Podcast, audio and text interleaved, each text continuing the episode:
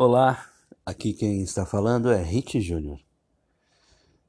Aqui no podcast Além dos Olhos, é, quero contar um pouco das leituras, dos entendimentos, das poesias, dos devaneios, tudo que a minha vida sempre foi norteada, além, obviamente, da música, das histórias que eu conheço da música que eu vivi, alguns releases de artistas é, que eu acompanhei, seja como fã, seja como profissional.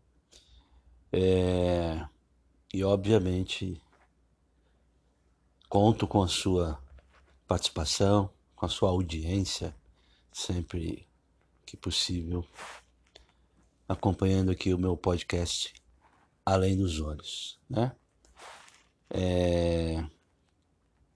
Além dos Olhos é uma inspiração em cima das célebres frases de Pitágoras, né? Onde ele diz que precisamos enxergar além dos olhos, além do que está é, na nossa frente.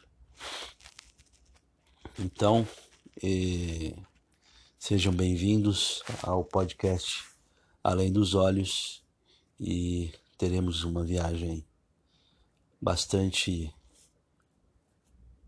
aprazível, né? E, obviamente, também teremos alguns contratempos, algumas tempestades, algumas algumas nuvens que vão trazer chuva, mas também teremos no céu de brigadeiro, teremos uma navegação tranquila, um cruzeiro tranquilo. Vai depender muito do que a gente sente, do que a gente vê e do que a gente deseja. Bom, é, eu sou músico e jornalista. Ah, jornalista também na área musical, foi aonde eu iniciei. É, músico, eu me conheço por gente desde, desde os meus oito anos de idade, quando ingressei na fanfarra do colégio. E fui tocar justamente um instrumento de ritmo que é a caixa, né? Ou a caixa de guerra, ou o repique. É, e, e desde então meu interesse pela música, especialmente pelos instrumentos de ritmo, é, foram evoluindo, né? É, tive a sorte de ter um pai e uma mãe extremamente musicais e extremamente é, benevolentes com os filhos, mostrando e, e dividindo conosco né, seus gostos musicais, peculiares gostos musicais. É, meu pai, especificamente, um gosto bastante eclético indo desde a música popular brasileira até o clássico erudito. Então, as experiências ali ao lado dele sempre foram muito positivas musicalmente. É... Minha mãe, sempre mais para o lado popular da coisa, também agregou bastante com o seu gosto peculiar com samba, até com a música bastante romântica brasileira, música brega, ali dos anos 80, também somou muito ao, em particular ao meu conhecimento. É, eu sou o quinto filho de cinco homens que a minha mãe teve, eu sou o caçula, então vocês imaginam aí que aquela máxima de que o, o mais novo é sempre o mais mais bem cuidado, mais manhoso tal. Sincero e honestamente nunca é, nunca levei muito a sério, né? Tanto minha mãe quanto meu pai foram bastante rígidos, é, mas cada um ao seu jeito, a sua medida, a sua forma. Né?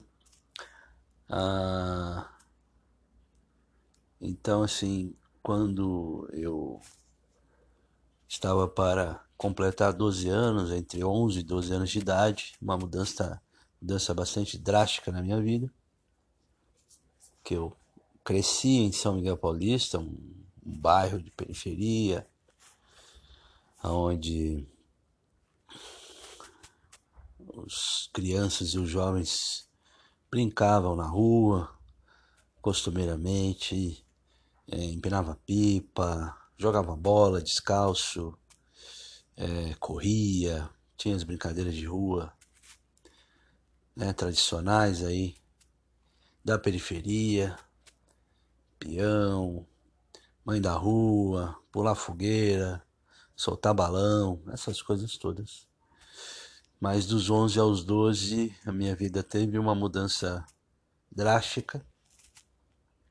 Saí de uma casa, um sobrado enorme, para morar num apartamento no nono andar ali da Avenida São Gabriel.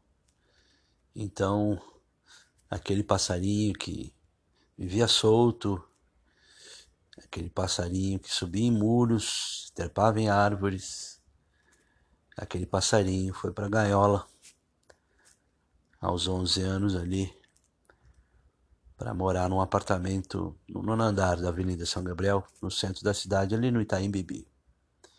Então tudo isso mexeu muito com a cabeça de todos, na verdade, mas eu sendo menor também mexeu um bocado. Mas mexeu para melhor quando eu também nesta nesta época tomei algumas decisões, como estudar música e trabalhar. E, e assim foi com 12 anos eu iniciei os meus estudos de bateria. Eu tenho uma história particular, uma história peculiar em relação a isso, porque meu querido pai queria que eu aprendesse piano, mas chegando na escola de música, que ficava ali no quarteirão de São Gabriel, não, na rua Itacema, é, chegando na escola eu virei para ele e falei que eu queria fazer aula de bateria. Ele, um tanto contrariado, aceitou e ajudou a pagar ali aqueles meses iniciais. E depois disso, a coisa, né, obviamente, se desenrolou. É... Também consegui meu, meu primeiro emprego, também ali na região, na farmácia, tem uma farmácia ali na São Gabriel, farmácia São Gabriel, e acabei indo trabalhar lá. Posteriormente, indo trabalhar na escola que meu pai possuía na época, chamado Curso Meta. Para alguns aí é, é muito famosa, existe até hoje. E, e depois a minha vida profissional desenrolou. É, indo trabalhar numa agência de turismo francesa e na sequência começar a minha carreira, meu trabalho no grupo Pão de Açúcar. Nisso eu já tinha meus 14 anos de idade. Concomitantemente, é, os estudos, o estudo da música, é, a vida, é, foram seguindo com aprendizados, com muitos amigos bacanas que eu tenho até hoje, é, muitas histórias é, tocantes de, de gente que se foi. É, e fui acometido de uma decisão da minha mãe, isso já aos 15, 16 anos. É... E tivemos que nos mudar de São Paulo. Esse foi um outro momento de ruptura muito séria, muito forte, aonde eu tive que parar meus estudos da música, me desligar do Pão de Açúcar e ir morar com a minha mãe na cidade litorânea de Caraguatatuba. Ali, eh, experiências não tão boas, mas experiências que me fizeram amadurecer, amigos que eu tenho até hoje, pessoas muito especiais que eu conheci na época. Alguns, óbvio, também já partiram, mas ali também foi um passo muito importante da minha vida. É, quando eu cheguei no litoral, não conhecia ninguém, conheci algumas poucas pessoas ali do clube onde a gente frequentava, em Caraguatatuba, né, o famoso Clube Ilha Morena, e depois acabei fazendo outras amizades. Nessas amizades, tem meu grande amigo Ronaldo, que na ocasião trabalhava numa oficina mecânica bem na entrada ali do bairro, aonde dá acesso para o Clube Ilha Morena. E dessa amizade, que iniciou de forma muito estranha, é, nasceu um, um, uma grande relação de amigos, de, de lealdade, de cultura, que ele é um, é um cara que gostava muito de música americana. E, e grandes ensinamentos daquele, daquela pessoa que você, quando olhar, né, você acha que ah, é um simples mecânico, é uma pessoa de cor, é um simples mecânico, não deve saber de muita coisa. Ao contrário, é um cara extremamente culto, musicalmente, uma história de vida de superação e hoje ele é dono da oficina onde ele começou como funcionário, no mesmo lugar, ali na entrada do bairro chamado ali em Caraguatatuba de Morro do Algodão, justamente onde fica o clube Ilha Morena.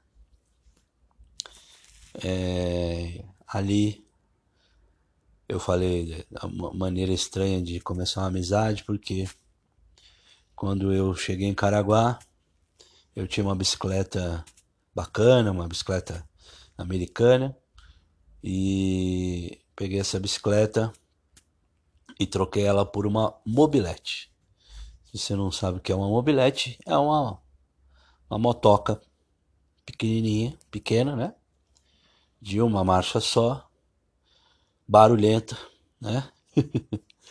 e, e esse foi meu meio de transporte ali naquele período por que, que maneira estranha de conhecer, de fazer amizade com o Ronaldo? Porque eu vivia passando na frente da oficina para lá e para cá, para lá e para cá, até que um dia eu precisava é, fazer uma coisa na moto, parei para falar com, com o Ronaldo, ele é, muito despachado, honesto e direto, vira para mim e fala: Eu peguei a maior raiva de você, cara.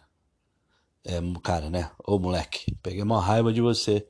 Você não para de passar aqui na frente da nossa oficina. E é uma barulheira danada essa sua mobilete aí. e, e dessa, dessa honestidade, dessa clareza dele, a gente acabou ficando muito amigo mesmo. Eu fui trabalhar na oficina. Foi o meu primeiro emprego em Caraguatatuba.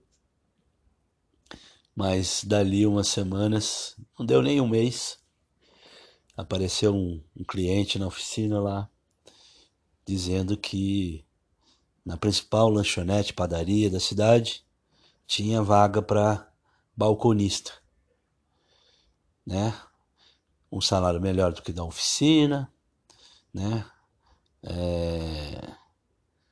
e aonde eu poderia ter uma sequência vai, profissional, né? Vamos dizer assim.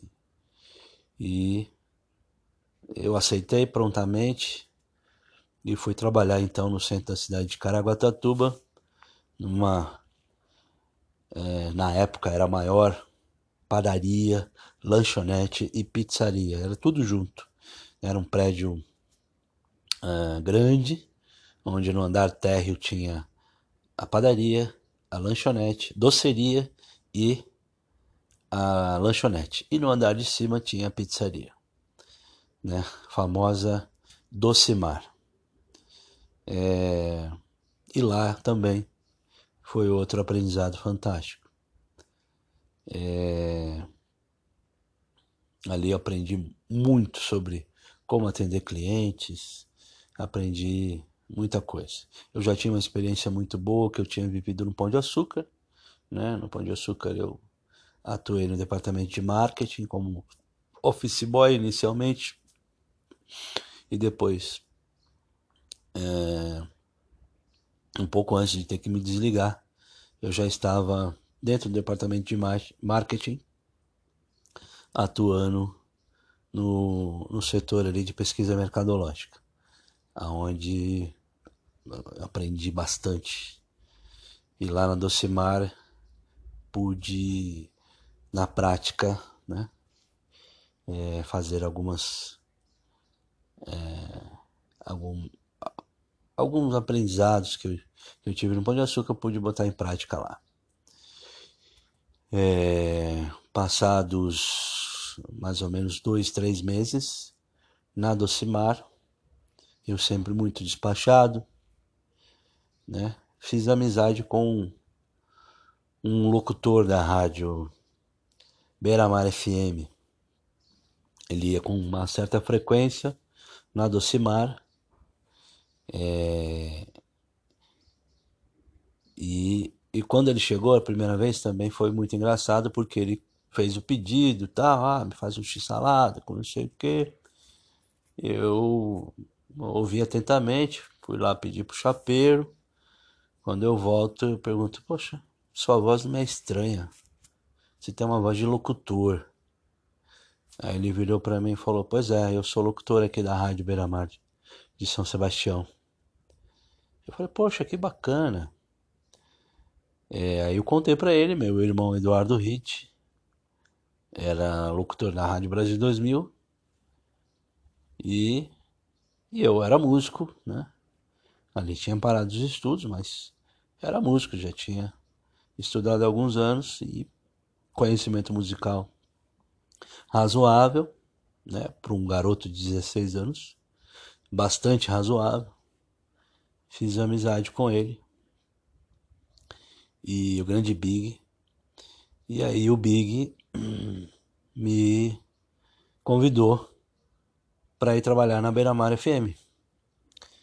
E que a rádio não tinha um programador, e que eu teria o perfil e conhecimento para ser o programador musical da rádio. Só que eu tinha 16 anos. Nessa, é, ele agendou uma reunião aí, uma conversa, né, uma entrevista com a diretora geral da rádio, a dona Vera. Na ocasião, a rádio estava passando por um momento de mudança, de transição a rádio ficava na avenida principal de São Sebastião e estava mudando para uma galeria, um shopping galeria ali, numa outra avenida importante de São Sebastião. E, e ela estava passando por essa transição. Ele já tinha me falado isso e tal. E no dia marcado eu chego para conversar com a dona Vera às nove da manhã. Aí estou na recepção ali, a recepcionista me anuncia. Quando a dona Vera olha para mim na recepção, quase que rimando, mostrou uma cara de decepção. Porque o Big não tinha falado para ela que eu era tão menino assim. eu sempre tive mais uma cara de moço, de menino. E na época, né? E, e ela tipo assim, poxa, já que você tá aqui, então vamos lá, vamos conversar. Sento na sala, na mesa ali, na sala dela, uma sala enorme, no antigo prédio onde a rádio estava, e a gente começa a falar sobre música, conhecimentos musicais, sobre conhecimentos de rádio e tudo mais. Né? O meu, minha pouca experiência, é, pouquíssima ou quase nada, era de visitar meu irmão na Rádio Brasil 2000. então eu não tinha uma experiência. Mas tinha uma experiência musical, um conhecimento musical realmente é, para um, um garoto como eu, de 16 anos, era realmente um conhecimento considerável. De música brasileira, de rock, de blues, de jazz, de música erudita. Obviamente música pop na ocasião. É, gostava muito na ocasião de muita coisa que estava rolando na época. Madonna, Duran Duran e tantas outras bandas ali, uh, gringas, americanas, inglesas e tal. É, o papo se desenvolveu, a gente foi conversando, ela me mostrou a rádio, me mostrou os estúdios e por último me mostrou a, bibli a biblioteca, a discoteca da rádio. A discoteca da rádio parecia uma, uma loja de sebo, sabe? É, tinha uma mínima organização mas não era o suficiente para uma operação de uma rádio. Né? Tinha uma mínima organização e muitos discos no chão, tudo bagunçado, um negócio realmente deplorável, horrível. Enfim, tive essa chance de organizar uma discoteca de uma rádio do tamanho da Beira Mar FM na ocasião é, eu vou lembrar de cabeça, mas tinha mais ou menos uns 7 a 8 mil discos ali. E a gente é, organizou, eu organizei isso, né? Praticamente sozinho, mas com a ajuda de algumas pessoas, de alguns plantonistas, locutores e tal. E consegui organizar a discoteca da rádio no novo prédio já, né? É, ajudei a carregar, ajudamos a transportar, aquela coisa toda. Mas na sequência a gente organizou a discoteca uh, em ordem alfabética, em ordem de estilo, uh, em, em, ordem. É, é, eu acho que foram em três categorias: alfabética, estilo e agora outra eu não vou, acho que. É, alfabética do nome. Ah, alfabética de nome de disco e o nome do artista, exatamente. Então, foi um aprendizado absurdo, uma coisa muito legal, positiva, trabalhosa e dizer para vocês, todos, toda a parte de informação do disco do artista, era datilografado em um papel cartão, né, uma ficha papel cartão, onde a gente colocava no fichário, preenchia com os dados todos, tempo de música, nome da música, tempo de música, tempo de disco, tempo, é, nome do artista, nome do disco e tudo e tudo mais. Foi um trabalho herculoso, mas que valeu muito a pena. Foi daí que eu aprendi mais ainda sobre música, sobre. E ouvia muitos discos ali, né? Passava boa parte do tempo ouvindo os discos e, e fazendo a organização do catálogo da rádio. Aprendi muito nesse período, né? Uh, fizemos uma pequena transformação na rádio, até pela sede nova. Por exemplo, uma das coisas que a gente conseguiu fazer, a, a, a minha iniciativa de deixar a rádio no ar 24 horas. Na época, no litoral norte ou rádios do interior, dava meia-noite e a programação encerrava. Então, na madrugada, ninguém ouvia rádio. Não tinha rádio tocando. Até que eu virei para Dona Vera e falei: Dona Vera, poxa, a gente podia botar um locutor na madrugada, botar uma programação na madrugada. Muita gente, de repente, vai se interessar em ouvir, vai querer é, ter uma musiquinha aí para tocar e tal, enfim. E ela falou: Bom, eu. A gente só não tem porque não tem quem opere, não tem quem fique. Né? E. E daí ela já emendou. Por que, que você. Se você acha a ideia boa, então por que, que você não fica? E aí você já aprende a operar também. e, e daí foi uma experiência também muito boa. Onde aprendi bastante. E mas também acabou não durando muito essa fase, essa parte, porque novamente, mais uma vez, eu, como o o espólio dos filhos, do espólio dos filhos, era o único que acompanhava a minha mãe. Minha mãe decidiu voltar para São Paulo e eu tive que é, me desvincular da Rádio Beira-Mar na ocasião. É, vale lembrar que no momento que eu comecei a trabalhar na Docimar,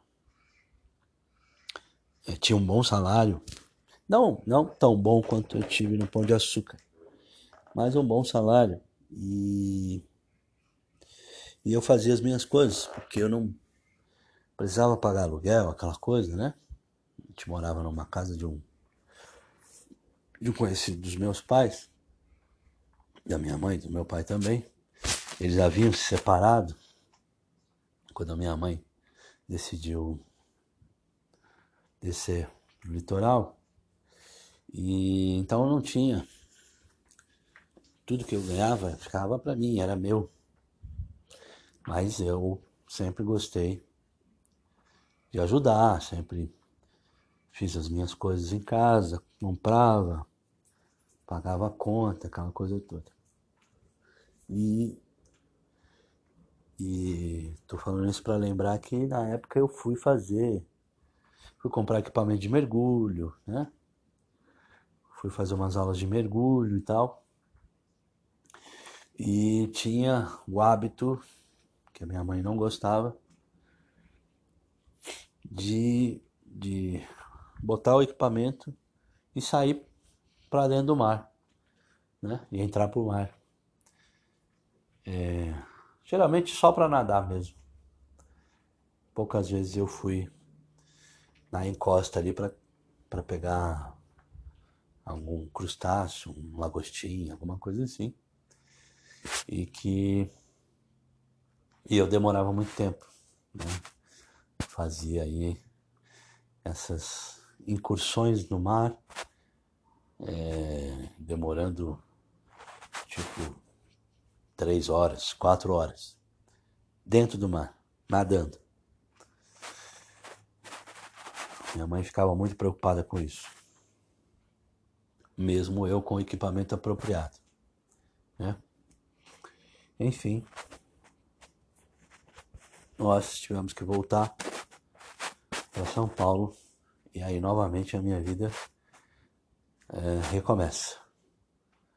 Uma, com uma, uma fênix, né? a minha vida recomeça de novo. Recomeça de novo é ótimo. É, e aí eu já estava para completar 18 anos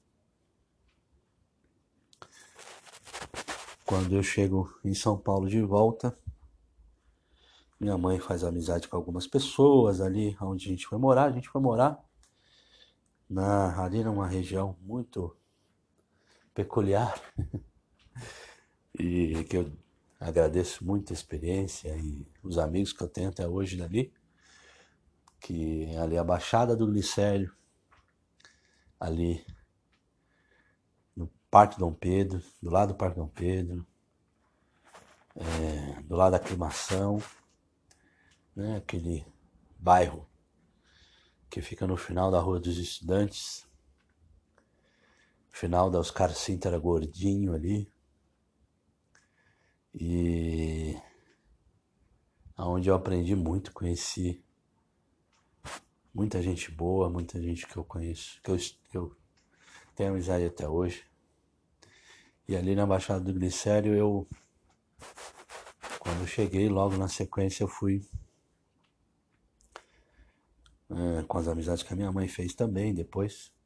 Mas logo na sequência eu fui arrumar um emprego ali perto mesmo, na rua, na rua Tamandaré.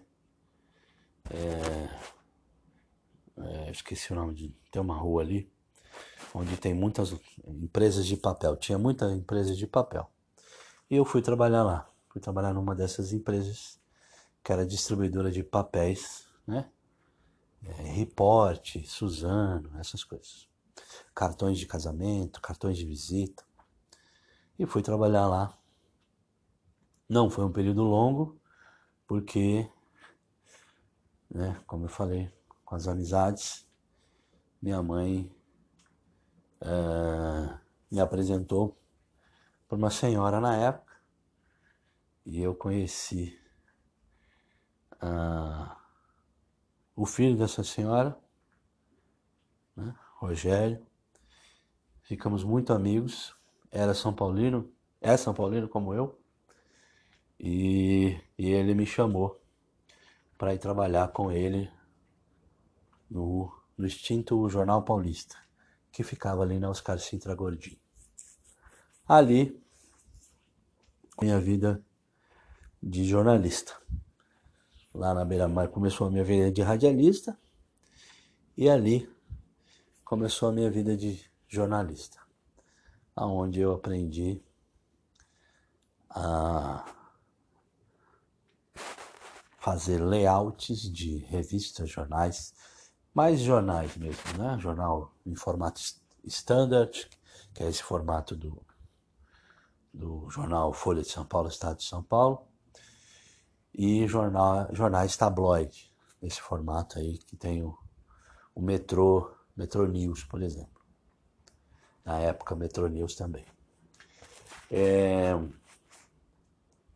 então aprendi a, a ser diagramador, aprendi a a fazer composição de, de textos para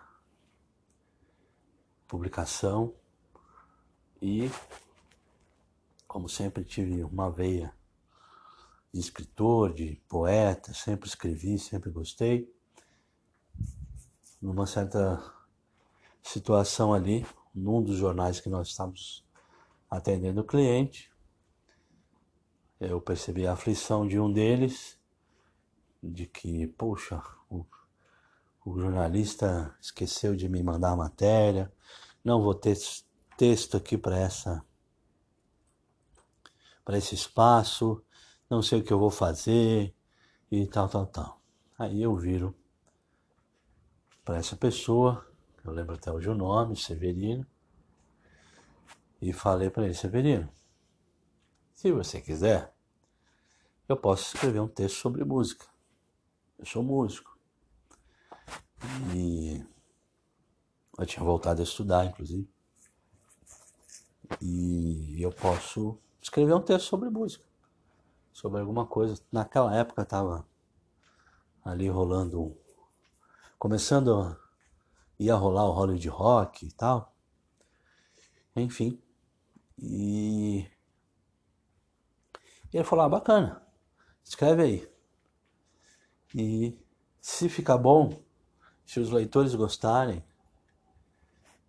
você poderia escrever toda semana para mim? e eu, óbvio, falei, claro, será um prazer. e aí começou a minha vida jornalística. Eu passei a escrever por esse jornal, que era o Gazeta do Belém, da, ali do bairro do Belém, do Belenzinho, São Paulo. Zona Leste.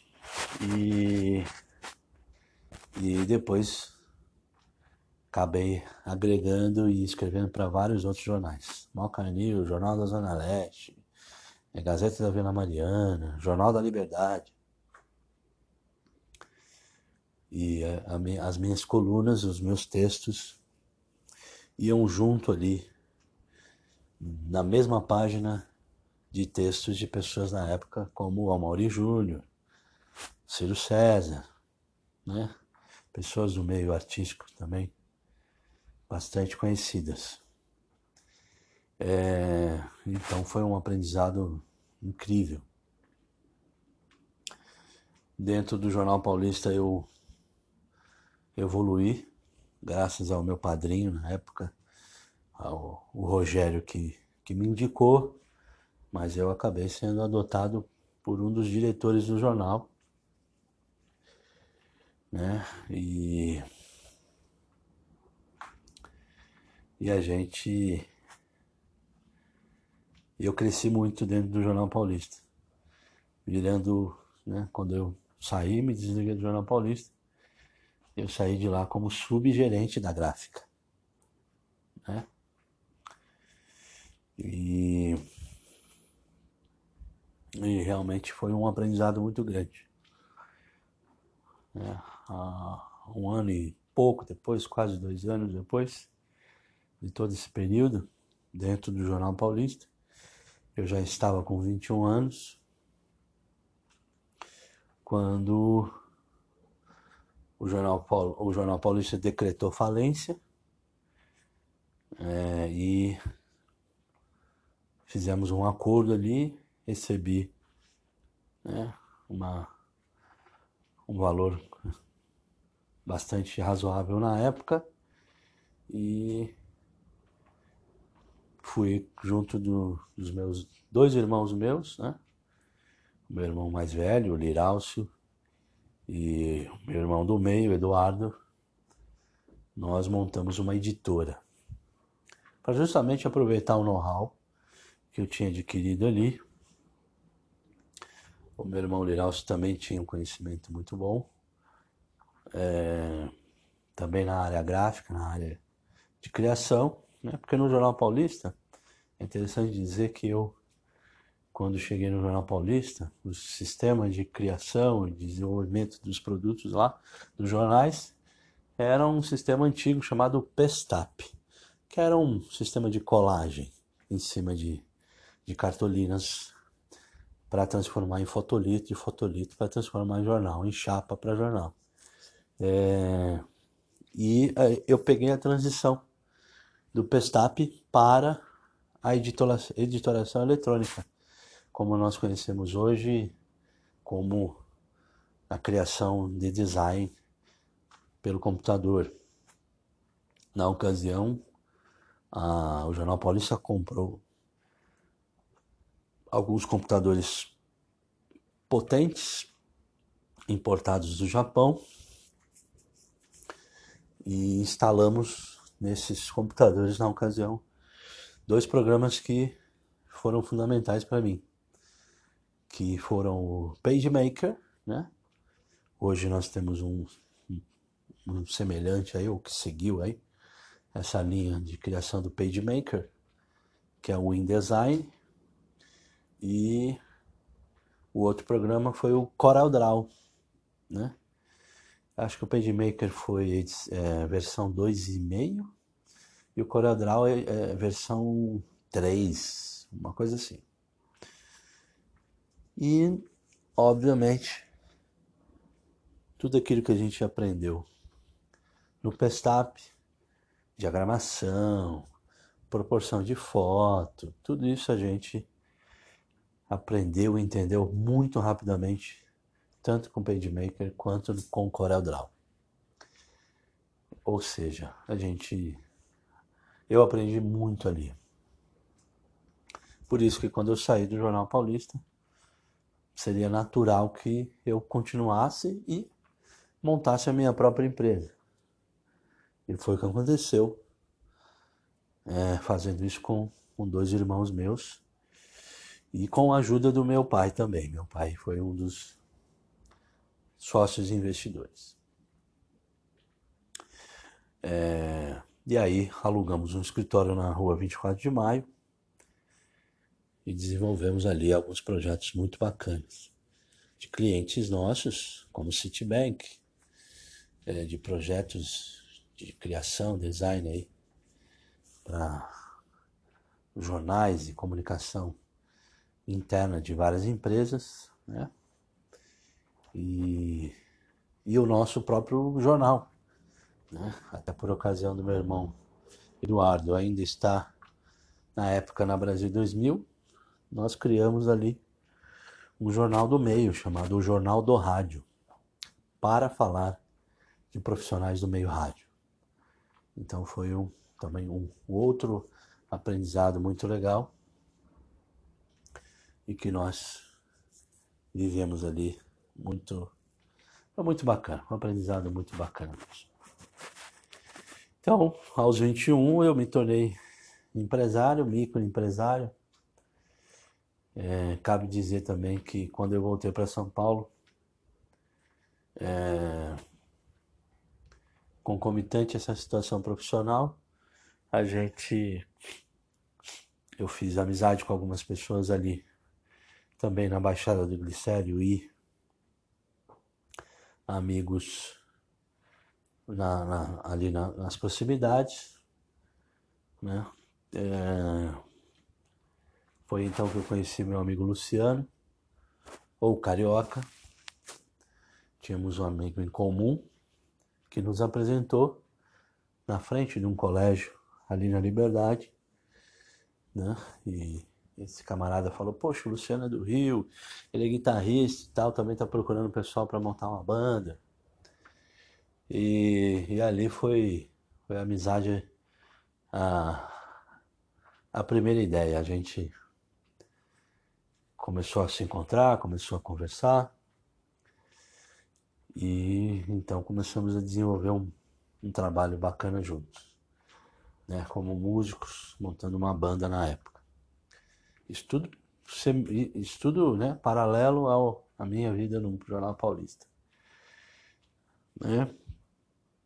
O Luciano chegou até a ir trabalhar com a gente no Jornal Paulista. Depois que eu saí da parte de produção, é, eu precisava de nós precisamos de alguém lá para para fazer aquilo e o Luciano literalmente entrou no meu lugar quando eu subia de, de cargo de posição dentro do jornal. Foi um aprendizado muito bacana. Também concomitante, é, nessa mesma situação de conhecer o Luciano, eu conheci uma pessoa na época muito importante para mim, e até hoje minha amiga, talvez ela esteja ouvindo esse áudio também, e a crise, a crise foi a grande inspiração de muita coisa que eu escrevi na época. E ela foi inspiração também para a banda, porque ali para os meus 18, 19, eu decidi sair de casa e eu e o Luciano alugamos ali um apartamento na, na, na Tamandaré. A outra rua que eu falei era Tabatinguera, eu acho que era isso. E aí eu é, fui viver essa vida de autônomo, independente, né? É, foi um momento em que minha mãe ficou muito chateada, claro, mas eu precisava viver aquela experiência. E aí fui fui morar, dividi o apartamento com o Luciano, que era o guitarrista da minha banda.